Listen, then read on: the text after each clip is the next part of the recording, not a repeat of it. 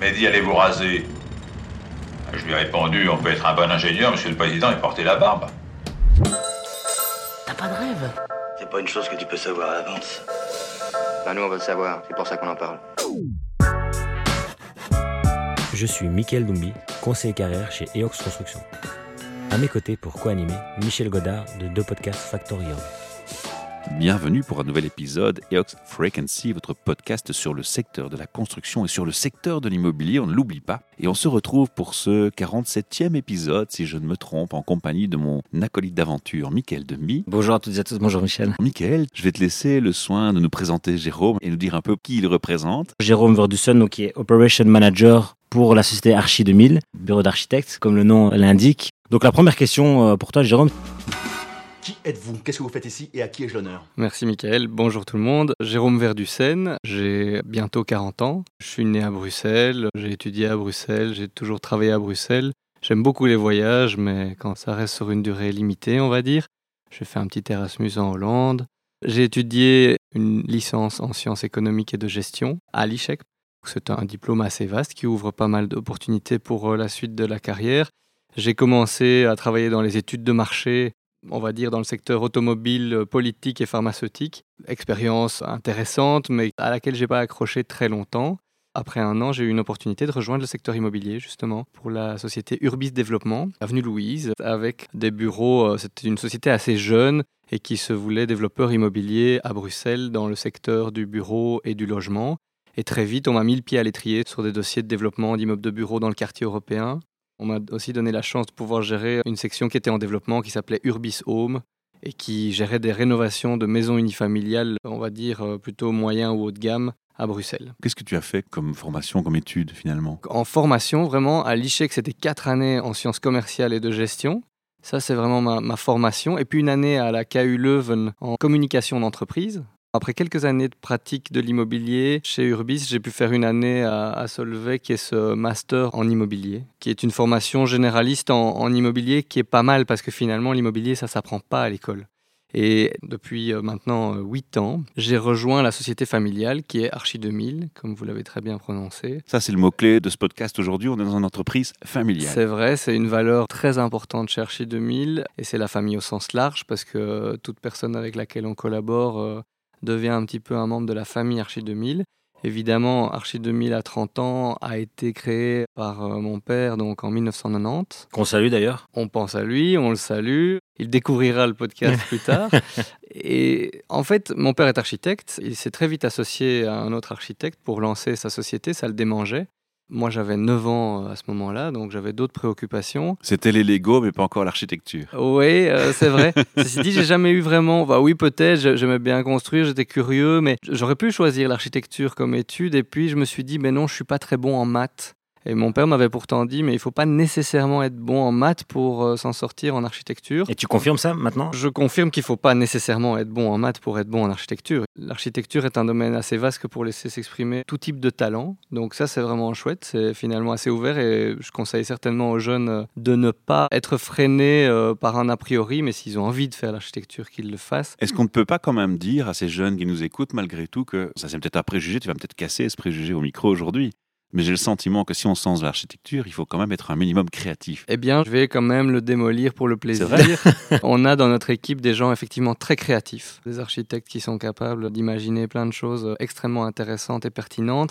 Et on a aussi des gens qui sont moins créatifs mais qui trouvent tout à fait leur place dans des choses beaucoup plus euh, méthodiques, euh, répétitives, comme euh, un suivi d'exécution, des choses avec beaucoup de ah, précision. voilà. Un suivi d'exécution, un suivi de chantier. L'architecte est chargé de suivre l'exécution des travaux qu'il a au préalable conceptualisés. Mais donc, dans les équipes des bureaux d'architecture aujourd'hui, on retrouve effectivement souvent ce qu'on va appeler deux catégories, donc les concepteurs créatifs et puis les personnes qui sont plus suivies d'exécution. Mais en même temps, on déteste cette dichotomie parce que en fait euh, un projet d'architecture c'est un suivi assez constant mais il y a même de la créativité dans le suivi de chantier aussi. La créativité va s'exprimer par la résolution d'un problème posé sur un chantier, un problème constructif auquel de par son expérience ou sa connaissance, on va apporter une réponse qui est assez créative, mais qui est surtout efficace et pertinente. Donc voilà. Ton message, ta réponse, c'est c'est un travail d'équipe avant tout. C'est un travail d'équipe et c'est ça qu'on aime bien parce que mon père et moi, on est aussi euh, très sportifs, donc on a un ADN de sportif qui finalement peut s'exprimer dans l'architecture parce que ce qu'on dit souvent, c'est que quand on a un entretien d'embauche, on regarde la personne qu'on a en face de nous et on lui dit, ben, nous, on n'a pas besoin de 5 numéros 10 dans notre équipe, on n'a pas besoin de Zidane, Messi, Ronaldo, pour faire une analogie par rapport au football. Ok, il y a peut-être des gens qui vont peut-être sortir un peu plus euh, du lot parce qu'ils ont euh, quelque chose de plus exubérant ou plus affiché, mais autant le gardien de but est important derrière pour défendre que le centre avant pour aller marquer les goals et il y a un travail d'équipe pour apporter la balle à l'avant, etc. Donc voilà, ça c'est un peu l'analogie en architecture. Le travail autant du stagiaire architecte qui euh, fait ses deux premières années après ses études et qui apporte sa petite pierre à l'édifice avec ses modestes moyens à ce moment-là est aussi important que celui de l'architecte signataire du permis. Jérôme, j'aimerais peut-être que pour nos éditeurs, tu nous expliques un peu la structure d'Archi 2000 avec tous tes collaborateurs, notamment combien vous êtes. euh, qu'on est un bureau d'une quarantaine de personnes à Bruxelles. Euh, récemment, on a une petite start-up qui démarre à Luxembourg, mais c'est une autre histoire, on pourra en reparler. Comment c'est structuré Il y a historiquement trois associés. Et puis, si vous voulez, on a des architectes chevronnés qui ont une certaine expérience et qui prennent un rôle, qui prennent un peu de hauteur pour euh, superviser plusieurs projets et qui ont un rôle. Nous, on a en fait trois architectes responsables, on va dire, de département, mais donc un responsable conception, donc tout ce qui se passe effectivement en amont et la genèse du projet, un responsable permis, donc ça c'est plus administratif, réglementaire, mais il faut savoir que les réglementations urbanistiques à Bruxelles sont quand même extrêmement complexes et donc c'était très important pour nous d'avoir quelqu'un qui soit dédicacé à ça et qui puisse euh, se pencher là-dessus. Et alors, la troisième partie, c'est vraiment un responsable suivi d'exécution qui a une grande expérience de chantier, de l'aspect constructif des choses et qui vient corriger les choses au cours du chantier. Et après, on a un tas de gens qui sont responsables d'un projet, de deux projets ou de plusieurs projets avec des gens un peu plus juniors qui n'ont pas encore les épaules assez larges que pour être responsables d'un projet, mais qui viennent en appui sur les différents projets.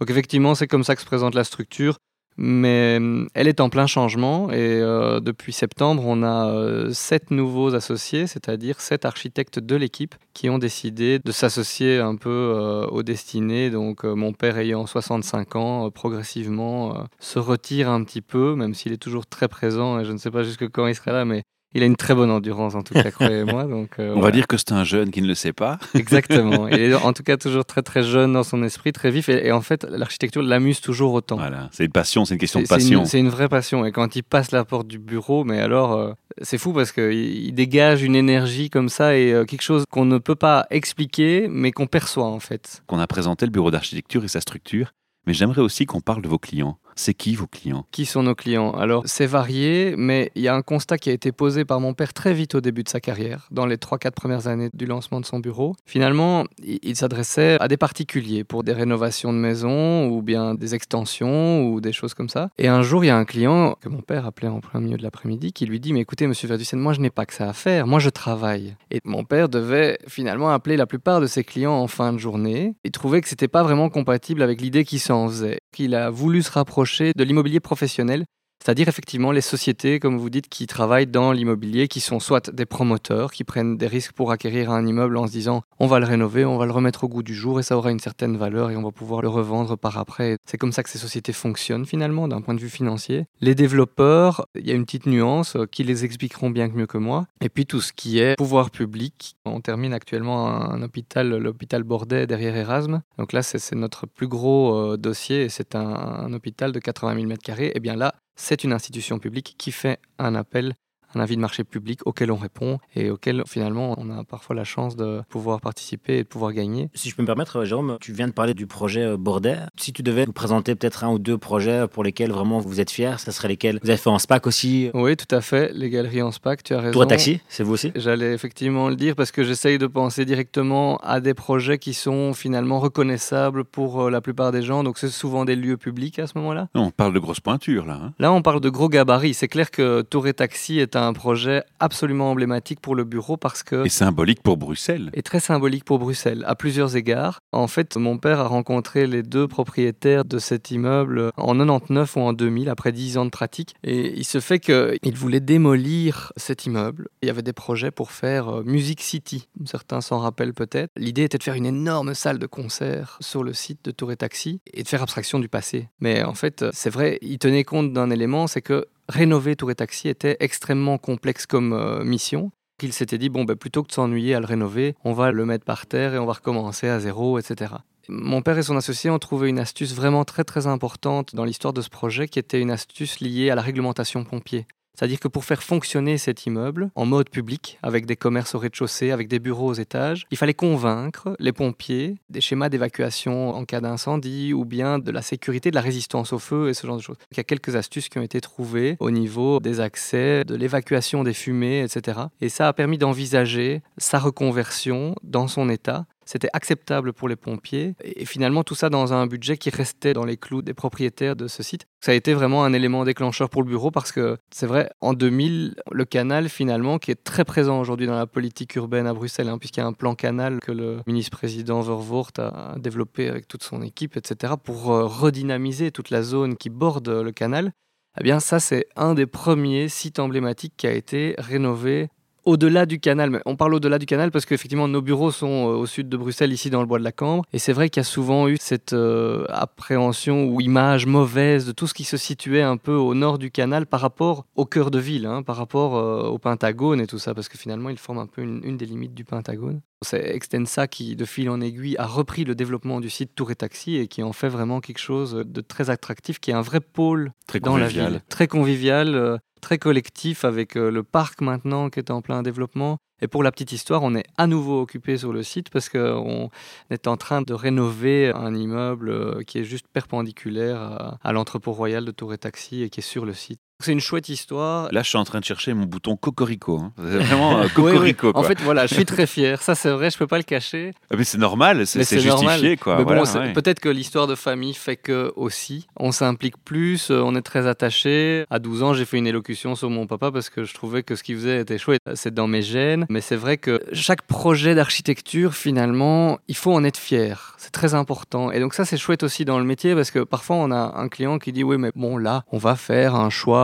finalement. Euh, on va se contenter de faire quelque chose de tout à fait basique parce qu'on n'a pas. Et j'ai toujours apprécié le fait que euh, mon père et son associé se sont toujours battus pour la qualité de leur projet. Parce qu'en fait, un immeuble, ça reste longtemps et chaque fois qu'on passe devant, ben, si on n'en est pas fier, euh, comment est-ce qu'on vit avec? Archi 2000 est un bureau d'architecte plutôt orienté, je dirais, qualité énergétique ou bien plutôt sur l'aspect visuel des bâtiments? Je pense qu'on s'est d'abord démarqué par euh, une certaine esthétique, Mais quelle place prend l'écologie aujourd'hui alors? Mais euh, l'écologie aujourd'hui prend une place prépondérante, elle est super importante. Moi j'ai fait mon mémoire sur l'écologie industrielle, qui est en fait l'ancêtre euh, de tout ce qui est économie circulaire dont on parle beaucoup aujourd'hui et qui est très applicable. Pas mal d'appels à projets de la région, justement. Énormément, c'est devenu un de leurs nouveaux dada. Et mm, bon, moi j'ai fait mon mémoire en 2004, mais euh, effectivement, j'avais perçu dans le secteur industriel cette nécessité de recycler, réutiliser et avoir une espèce d'économie de matière et d'avoir aussi un, circuit complètement euh, circulaire et pas linéaire du euh,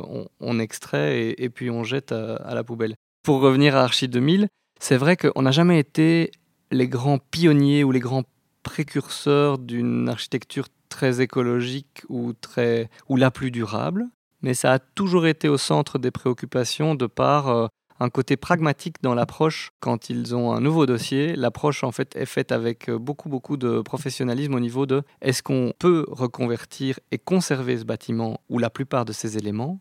Ou est-ce qu'on ne peut pas? Ça n'est pas censé économiquement, ça n'est pas censé au niveau de la durabilité et on doit recommencer à zéro. Parce qu'il y a des bâtiments qui ont été construits parfois en dépit d'une non-sens à certaines époques et qu'il est très très compliqué de maintenir. Ou parfois des bâtiments qui ont été construits avec une très piètre qualité et qu'il est difficile d'améliorer à un tel point que d'arriver euh, aux normes d'aujourd'hui. Vous avez été déjà confronté à ça? Vous avez un exemple? Je dirais comme exemple, mais c'est plutôt un contre-exemple, c'est un exemple de reconversion réussie. L'immeuble Livingstone, qui se situe euh, en bas de la rue Joseph II, dans le quartier européen, était un immeuble euh, de bureaux des années 60 euh, que la DVV, une compagnie d'assurance, occupait. Vraiment ingrat. Et euh, c'était en 2011, quand Cofinimo est venu nous chercher pour euh, ce dossier. C'était un des plus importants dossiers de reconversion d'immeubles de bureaux en logement à Bruxelles. Il faut savoir que ça faisait suite à la crise du bureau euh, à Bruxelles en 2008-2009. Les surfaces de bureaux étaient fort vides, on avait un vide locatif très impressionnant. Et par contre, la croissance démographique avait déjà commencé à Bruxelles et le besoin en logement se faisait sentir. D'où la pertinence de les reconvertir. Et ça, c'est un immeuble qui était ingrat avec de piètres qualités, mais qu'on a quand même réussi à maintenir et reconvertir en logement. Et ça, c'est un peu l'exemple euh, très positif. J'aimerais peut-être revenir sur euh, tes collaborateurs, donc plus d'une quarantaine. Quand vous accueillez des nouveaux collaborateurs euh, chez vous, quelle est la part justement de leur volonté d'aller dans ce sens-là au niveau énergétique? Est-ce qu'on est plus avec des candidats qui ont cette volonté ou bien c'est juste un effet de mode? Parce qu'on entend souvent que les jeunes veulent aller vers ça, mais est-ce que c'est réellement vrai? Les gens qui sortent par exemple de la Cambre, de l'ULB, est-ce qu'ils ont vraiment cette volonté-là ancrée en eux? C'est hyper présent dans les esprits des candidats et on peut plus parler de mode. Je crois que tout le monde est conscient euh, de l'urgence, de la nécessité de bien faire pour demain et pour pouvoir assurer une qualité de vie euh, à ses enfants et à tous ceux qui viendront après. C'est marrant parce que j'en ai encore parlé euh, ce matin dans un entretien d'embauche, donc c'est clairement des perceptions très très réelles. Et pour donner un petit mot complémentaire là-dessus, nos sept nouveaux associés qui vont dans le bateau, ben, à un moment donné, on s'est posé les questions sur les, préoccupations qui vont nous driver et nous mener dans notre, nos actions pendant les 5 à 10 prochaines années. Et bah oui, la numéro un, c'était la durabilité. C'est très très évident. Et voilà, et on reconnaît qu'on a du travail à faire là-dedans, mais on le place en haut de nos priorités. Concrètement, comment ça se traduit au quotidien pour tes équipes Cet aspect de durabilité, c'est au niveau des technicités utilisées, au niveau même, euh, parce que bon, ici on parle d'un bureau d'architecte, mais il y a aussi euh, les constructeurs, il y a les bureaux d'études. Je connais déjà un peu la réponse à ma question, mais est-ce qu'il y a vraiment ce travail qui s'effectue entre les différents acteurs? Est-ce que vous le ressentez vous au quotidien, ou bien est-ce qu'il faut encore, comme vous de votre côté, pousser certains acteurs afin qu'ils adhèrent au final à ce changement qui est inéluctable? Je dirais que hum, d'un point de vue équipe de conception ou équipe d'exécution, avec les entreprises ou les bureaux d'études. On est souvent sur la même longueur d'onde, on travaille assez bien dans ce sens. Finalement, le gros défi, c'est de pouvoir convaincre le client de faire l'effort supplémentaire pour aller chercher la qualité environnementale supérieure et de ne pas se contenter d'un contrat dans lequel on nous dit moi, vous savez, si on respecte juste la réglementation, je suis content, c'est tout. Il faut aller un peu les titiller et ça c'est un peu notre rôle et pour ça on doit s'organiser, on doit pouvoir leur proposer des solutions. Peut-être que parfois ils ne connaissent tout simplement pas ces solutions pour proposer un immeuble qui va, quand il sera sur le marché, être 5 ans en avance, je dirais. Parce que souvent, un projet d'architecture, c'est quand même 4 à 5 ans. Donc quand on le dessine, on est sur une norme de 2021. Mais quand il va sortir, en 2024-2025, les normes seront plus les mêmes. Et comment ça se passe alors du coup? Le projet d'architecture finalement est bordé, l'hôpital en est un bon exemple. Il a été dessiné en 2006-2008. On a gagné le concours un peu avant en 2010. On a commencé le chantier seulement en 2015. Et maintenant, on livre l'hôpital en 2021 non seulement les normes énergétiques, mais surtout les normes au niveau des soins, au niveau de la ventilation dans les hôpitaux, au niveau de plein de techniques. Ça se renouvelle tout le temps. Qu'en fait, dans un projet d'architecture, on fait plusieurs projets d'architecture. On reconceptualise, on remodifie. Vous avez déjà incorporé, anticipé ces changements potentiels dans votre agenda et vos planifications, c'est ça en fait? C'est-à-dire qu'en 2008, on ne connaissait pas la norme PEB 2015 ou même 2021, donc on n'a pas de boule de cristal. À un moment donné, on doit reprendre les plans, on doit reprendre les spécificités qu'on a indiquées dans nos cahiers des charges, et on doit dire non, on ne peut pas mettre ça, on ne peut pas construire ça aujourd'hui, on doit être plus exigeant et, mettre à jour. Mais ça change votre devis complètement parfois. C'est ce que j'allais dire, ça a un impact sur le prix au final? Ça peut. Et donc le client, il est contacté, on lui dit voilà, ça a changé alors que l'offre a été remportée pour un prix. C'est problématique? Mais C'est un problème surtout pour nous les architectes, c'est de faire comprendre effectivement que nous, ça nous demande plus de travail, que c'était pas prévu. Mais en général, euh, effectivement, le client aime bien d'être fixé. Au moment où il signe son contrat, il aime bien de savoir, OK, Bon, je dirais, le client aimerait idéalement qu'on lui propose un forfait tout compris euh, dès le début, mais c'est juste impossible parce qu'il y a des choses où il doit comprendre que ça va évoluer et qu'on n'est pas nécessairement responsable. Et là, on est dans un très bon exemple pour l'illustrer. Bon Alors, tu es en train de parler de temps, d'évolution dans le temps, de rapidité d'évolution par rapport à toutes ces normes, mais il y a aussi un autre aspect qui évolue très vite, c'est tout ce qui est digital, informatique, IT. Et dans l'architecture, Dieu sait qu'il y en a, parce qu'on a la DAO, dessin assisté par ordinateur, on a le BIM qui a fait son apparition aussi, on a d'autres technologies. Comment est-ce qu'on gère avec une entreprise familiale? Peut-être que ça change aussi la donne entre le fait d'être une entreprise familiale avec une histoire derrière ou une entreprise plutôt style start-up qui est déjà dans un mode lean approche Est-ce que c'est incompatible? Est-ce que les deux sont bien riés avec intelligence chez vous? Comment est-ce qu'on gère l'évolution technologique au sein de votre bureau d'architecture? Non, non, c'est pas incompatible. Ce qu'il faut, c'est bien s'entourer. Je crois que c'est le secret. Euh, déjà en 1990, quand mon père a lancé Archi 2000, il s'est lancé avec une personne. Et c'était pas un architecte. C'est euh, un dessinateur industriel qui avait une fibre pour le dessin assisté en informatique, le dessin informatique. Et à ce stade-là, en 1990, la plupart des bureaux d'architecture étaient encore euh, avec leurs grandes planches à dessin. Tout à fait. Et il a senti que ça, c'était un changement décisif. Et ils se sont mis au boulot avec des très gros PC à l'époque euh, sur ce dessin informatique. Aujourd'hui, on a dans notre équipe des gens qui sont très capables et très calés au niveau informatique. On a également des gens qui nous assistent pour bien percevoir ces évolutions. Mais le Revit, le BIM, comme vous dites effectivement, et le dessin assisté, ben, en fait, c'est essentiel. C'est non seulement une demande des clients, mais... C'est une obligation même. Hein. Ça va devenir une obligation. Dans certains pays limitrophes, c'est Ouais, une obligation. Oui, tout à fait. On a des personnes au niveau du bureau qui s'en occupent, qui programment, qui font de la programmation, qui corrigent finalement parfois nos architectes dans certaines choses où ils sont en constant apprentissage. C'est un vrai défi, ça c'est clair que c'est un vrai défi. Maintenant, il y a d'autres domaines qui sont hyper passionnants. Je pense à l'impression 3D, la virtualisation, la réalité virtuelle et augmentée. Mais par exemple, pour l'impression 3D, nous maintenant, on fait toutes nos maquettes en impression 3D. Ça, c'est un petit service au sein du bureau d'architecture. Mais c'est vrai que l'impression 3D, bientôt, va offrir des solutions au niveau constructif aussi. C'est un domaine euh, tellement vaste. Tu sais, hein, il y a ces fameux programmes où tu payes une licence et puis tu te rends compte qu'en fait, ça ne te suffit pas. Il faut encore ajouter des bibliothèques que tu payes encore. Mhm. Il y a tous des business models qui sont créés derrière qui sont parfois, je vais pas dire limite, mais qui sont parfois interpellants. hein. On Mhm. se demande, tiens, euh, on a payé une licence, finalement, on paye encore des bibliothèques et combien de fois on va payer comme ça? Ça s'arrête quand? Est-ce qu'on a encore toujours cette logique qui est encore fort présente dans le milieu du, dessin assisté par ordinateur? Tu le ressens encore ou, ou ça s'améliore? Oui, c'est un peu le fonctionnement de base qu'on a effectivement, d'acheter des licences et d'acheter des add-ins, euh, des bibliothèques, euh, des choses qui viennent s'ajouter, qui viennent ajouter indéniablement de la valeur. Mais par contre, nous, on a une dynamique chez nous. Comme je disais, on a l'un ou l'autre programmateur. Nos familles Revit ou bien nos bibliothèques d'objets sont euh, souvent euh, En dessinées en interne. On aime bien de maîtriser ça parce que parfois, si on prend des objets externes, ben, euh, ils sont moins. Bon, c'est assez technique, mais euh, Quand tu fais un développement en interne, ça implique aussi que tu sors parfois les cadres ou au contraire tu restes dans les cadres parce qu'il faut rendre la bibliothèque ou la partie, l'objet compatible chez quelqu'un qui ne travaille pas non, avec un truc développé en interne Non, qui, qui lui paye une licence qui est une bibliothèque cadrée. exactement. C'est un des gros défis, je trouve, aujourd'hui, parce qu'il y a plusieurs logiciels. Et effectivement, la question est bonne, parce que Il en forme, hein, il en Ouais, forme. ouais, ouais, mais Re- Revit aujourd'hui est un logiciel de dessin assisté qui prend quand même beaucoup d'importance sur le marché, mais il y a d'autres logiciels et parfois on collabore du coup avec des bureaux d'études en ingénierie ou en stabilité qui n'ont pas nécessairement le même euh, logiciel. Et il y a parfois des incompatibilités. On ne récupère pas toutes les informations de l'objet qui a été dessiné dans un autre logiciel et ça pénalise un petit peu l'aspect complet du modèle et du dessin.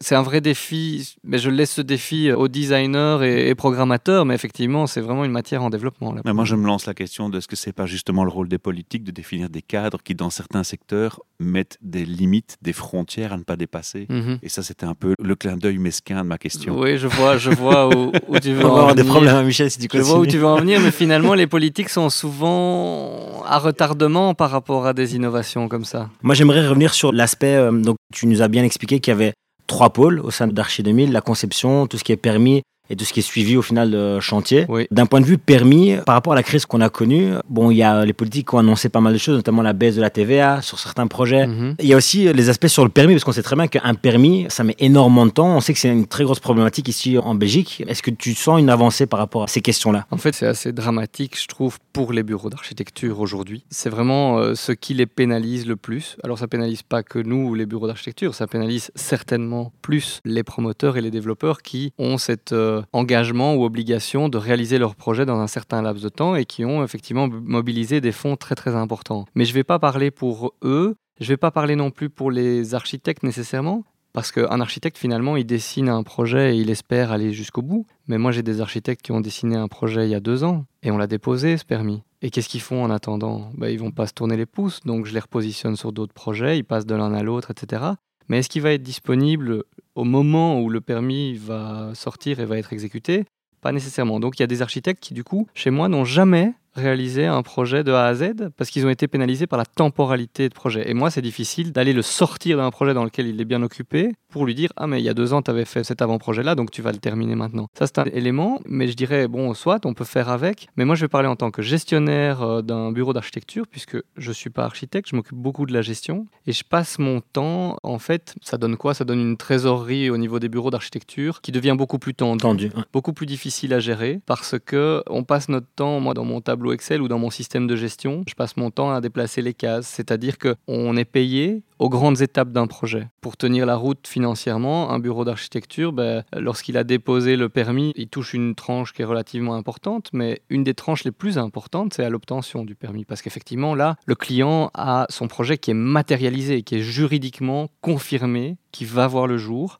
Et ça, c'est une tranche très importante. Et finalement, le travail qu'on a fait, en général, on n'est pas rentable, nous, avant la fin du projet ou la fin du chantier. Qu'on est en déficit sur un projet donné, je dirais, ju- jusqu'en cours de chantier. Et si on a bien travaillé, notre bénéfice, il se fait sur la fin du chantier, en fait. C'est là qu'on arrive à, à dégager finalement le bénéfice sur nos projets. C'est ce qui s'appelle vraiment jongler. Qu'on jongle, c'est super compliqué. Et la prévisibilité, le prévisionnel en architecture, du coup, est vraiment très très complexe Et anticiper aussi, du coup. euh, et anticiper ses besoins, si on a voilà, le nombre de personnes avec lesquelles on doit évoluer, etc. On a parlé donc de la digitalisation par rapport aux logiciels de dessin et autres. Mais moi, j'aimerais que tu nous parles peut-être de la digitalisation au sein même du bureau, dans le fonctionnement interne. Bon, il y a eu la crise. Est-ce que tu penses que ça a accéléré chez vous en interne euh, la digitalisation du fonctionnement au sein Ouais. d'Archi 2000 Oui, on a eu cette chance un an avant le Covid d'avoir un collaborateur italien qui avait décidé de retourner travailler depuis l'Italie. Sauf que nous, c'était un incontournable dans notre équipe. On lui a proposé de continuer à travailler pour nous. Il devait travailler depuis l'Italie. On a mis en place toute une série d'outils pour euh, travailler à distance, etc. Et euh, en fait, ça nous a beaucoup servi à partir du mois de mars de l'année passée. Tout ce télétravail, cette euh, collaboration à distance, ben, on avait testé tout un tas d'outils qu'on avait validés, prévalidés. Donc on n'a pas été pris de cours grâce à ça. Ça, c'est une chose. Et la deuxième chose, en termes de digitalisation, bah, oui, je parlais tout à l'heure de tableau Excel et de système de gestion. En fait, tableau Excel, c'était l'ancienne version. On gérait beaucoup avec des tableaux Excel, euh, même collaboratifs, où plusieurs personnes pouvaient rentrer dedans. Euh, Maintenant, on a des systèmes de gestion Odoo. euh, C'est une entreprise belge. Oui, tout à fait, qu'on la salue d'ailleurs. hein. On le salue. Et ça fonctionne bien. Ouais, Ça content. fonctionne très bien. ouais. Ah, moi je suis à fond dans l'humain. J'écoute. Euh, non, c'est nous qui vous écoutons. Vous écoutez toujours Eox Frequency. J'aimerais peut-être revenir là plus sur l'aspect humain, parce que c'est important pour nous, et je sais que ça l'est aussi pour toi. Alors, deux questions par rapport à ça. C'est au niveau du statut. Alors, on sait que les architectes sont quasiment tous euh, sous statut indépendant. Est-ce que tu penses que ça va continuer sur cette voie-là, ou bien est-ce que tu penses qu'il y a euh, une volonté maintenant, par rapport justement à la crise du Covid, de pouvoir rassurer les personnes et peut-être repartir sur un statut euh, CDI Ou seront-ils remplacés par l'intelligence artificielle? Il n'y aura plus d'architectes. je lance une boutade. Oui, oui, non, ça, je, On l'espère pas. J'ose espérer pas parce que je trouve que voilà, enfin, l'intelligence artificielle personnellement me fait peur, mais parce que je ne connais pas et maîtrise pas assez bien le sujet. Mais par contre, euh, la formule en indépendant fonctionne assez bien chez nous. Je vois pas nécessairement de raison d'en changer. Je trouve que les architectes qui sont chez nous en tant qu'indépendants sont en général contents avec ça, heureux avec ça. Mais 90% des architectes, euh, voire même peut-être plus, sont indépendants. Oui, oui, oui, chez nous, c'est bien ce ratio-là. Ça fonctionne bien, euh, je vois pas de problème. C'est vrai qu'à Luxembourg, avec notre petite euh, start-up de 4 personnes, donc qui est 10 fois moins grande que chez nous à Bruxelles, ben, tous les gens sont employés là-bas. Le régime est totalement inversé. C'est dû à quoi la mentalité des gens sur place Je crois que c'est historique. Ouais. Les architectes ont commencé à travailler sous un régime employé et ça a fonctionné comme ça. Peut-être qu'il y a des raisons. euh, Et si tu devais comparer, qu'est-ce qui est plus facile à gérer? Une équipe avec des gens qui sont employés ou une équipe avec des indépendants? Ayant finalement 90% d'indépendants, et j'ai expérimenté les indépendants, et je suis plus à l'aise là-dedans, et je trouve que ça fonctionne bien, et puis les gens ont leur liberté. Et voilà, même si nous, on s'engage hein, à leur fournir un temps plein, hein. on leur dit, voilà, vous êtes indépendant chez nous, mais... Il y a la sécurité d'emploi quand même, parce que bon, mais- mais bon, on va vous fournir du travail, quoi. C'est pas qu'on va vous dire tout à coup, euh, tu sais, là, pendant trois semaines, euh, t'as plus de travail parce qu'on n'a plus de boulot. Non, on fonctionne pas comme ça parce que c'est pas respectueux vis-à-vis des gens. Il faut quand même qu'on assure euh, une prévisibilité dans leur vie de tous les jours. Je veux dire, ces gens ont des enfants, des familles à nourrir. On peut pas leur dire tout à coup ah oui, désolé, notre client a, mis un terme au contrat, donc il n'y a plus de travail pour toi, mais on te rappelle dans trois semaines pour euh, reprendre le boulot. Nous, on doit jongler avec ça, vraiment. Et ça, c'est notre engagement vis-à-vis d'eux, mais c'est à la fois euh, éprouvant, pas évident, mais euh, amusant aussi, parce qu'il faut être agile, quoi. Puis surtout, tu es content du résultat. C'est une fierté personnelle de dire Ah, j'ai fourni du travail à ces gens et ça a tenu la route. Oui, tout à fait. Et ils nous le rendent bien. Je veux dire, ils sont tous euh, très passionnés. Les architectes sont des gens super passionnés par leur boulot. Donc, euh, On a eu l'occasion d'échanger ensemble à maintes reprises sur ce sujet-là. On sait les difficultés qu'on peut y trouver. Quelle parade au sein d'Archi 2000 vous avez pu trouver pour la pénurie de talents, euh, pouvoir garder aussi, parce qu'on sait qu'il y a une difficulté de pouvoir garder aussi les talents. euh, c'est deux problématiques assez essentielles que tu identifies. Mais ceci dit, la pénurie de talents, je la formulerai pas comme ça parce que je pense qu'il y a beaucoup de talents qui sont présents. Il y a beaucoup de bons architectes en Belgique qui sont bien formés, qui ont un souci professionnel. Et puis, on a en Belgique quand même cette mission et cette responsabilité qui va jusqu'à la fin du chantier. Avec la garantie décennale derrière, on a quand même des gens qui sont vraiment bien formés. Par contre, effectivement, il faut les trouver. Et pour les trouver, euh, bah, voilà, c'est le métier de gens comme toi exactement. Et heureusement qu'il y a des acteurs comme ça. Maintenant, quand on a une société de 40 architectes, ben, parfois on fait fonctionner un peu le tam-tam. Et via le bouche à oreille, ça fonctionne bien. Et puis on a la validation d'un pairs, de quelqu'un qui fait partie de l'équipe. Ça, c'est la cooptation. c'est rassurant. Oui, la cooptation, tout à fait. Et alors, le deuxième élément dont tu parlais, la rétention. Tu peux pas garder quelqu'un qui est pas heureux. S'il estime euh, ou si elle estime qu'il n'est pas euh, gratifié dans son travail ou assez bien payé ou que son travail n'est pas assez. Souvent, c'est ça en fait. Nous, les gens qui nous quittent, c'est que peut-être qu'il y a eu trop d'instabilité. Leur- Le client a laissé tomber le projet. Ils ont dû changer de projet. Je les ai droppés d'un à l'autre. Ils voyaient pas clair sur l'objectif. Mais ça, c'est indépendant de votre volonté. C'est souvent indépendant de notre volonté, mais donc c'est à nous aussi de bien le gérer, de les positionner là où il faut. Et alors, euh, nous, on a la fierté d'avoir quand même des gens, toujours fierté, mais malgré tout, pas trop d'architectes qui partent pour d'autres bureaux. On est content quand ils partent pour créer leur bureau ou leur activité, ou se lancer en tant qu'indépendant tout seul, etc. Ça, ça, c'est fier, c'est qu'on leur a donné envie de se lancer. Ou alors quand ils partent pour un autre secteur, comme le secteur immobilier, parce qu'ils ils ont envie de voir une autre facette du métier. Et quel type de patron préfériez-vous avoir? Un patron qui respecte les gens. Très intéressant. Où a lieu l'entretien? On sent la passion, alors je vais te réserver une question un peu plus particulière pour toi et importante aussi. On n'en a pas encore parlé. C'est quoi les valeurs de l'entreprise? Eh bien, on a fait un travail là-dessus euh, très récemment. On est toujours en cours. On n'a pas totalement terminé. Comme mais- ça, on termine en beauté. Tu mais vois. on termine en beauté. On a parlé en tout cas de certaines choses intéressantes euh, et importantes pour nous euh, pendant euh, ce podcast, notamment le côté familial, ça c'est sûr, le côté humain, la durabilité. Et puis en termes d'architecture, on a des valeurs, je vais dire plutôt de sérénité, d'intégration et aussi de, De conserver du patrimoine, j'ai de conserver du patrimoine. Ça c'est un axe de développement assez fort pour les prochaines années parce que je pense que c'est un vrai défi pour Je dis entre les lignes, mais tu me corriges Non, si mais je tu me as trompe. hein. totalement raison.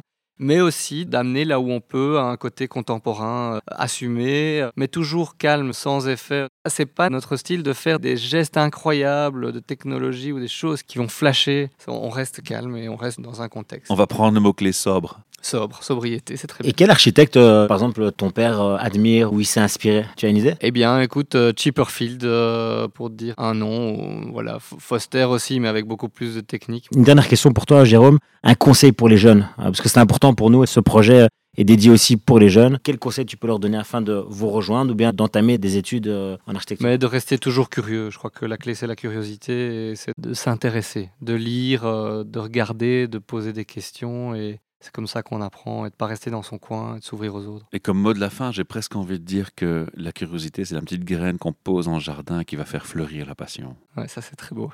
Merci. C'est le côté poétique de Michel. Merci, Michel. Pourquoi on peut être high-tech et poétique Tout à fait, c'est pas incompatible. Alors, puisqu'on a parlé de compatibilité, on va parler de nos échanges et de notre synergie avec nos auditeurs et notre public qui nous écoute encore et qui est fidèle et on les remercie pour ça. Tout à fait. On vous invite à encourager ce projet, à, à encourager ce genre de témoignages de passionnés qui nous viennent au micro en faisant un petit like sur ce podcast, en le diffusant et en en parlant autour de vous. Je crois que c'est un, un beau cadeau que vous nous faites à nous, mais c'est surtout un très beau cadeau que vous ferez à l'invité qui nous a consacré ce temps et qui vous offre gratuitement le partage de sa passion. Remerciez-le, un petit like, ça ne vous coûte rien. Merci. Merci à toi. Jérôme. Merci beaucoup. Merci à vous. À bientôt. Eox Frequency, le premier podcast belge qui vous parle du secteur de la construction.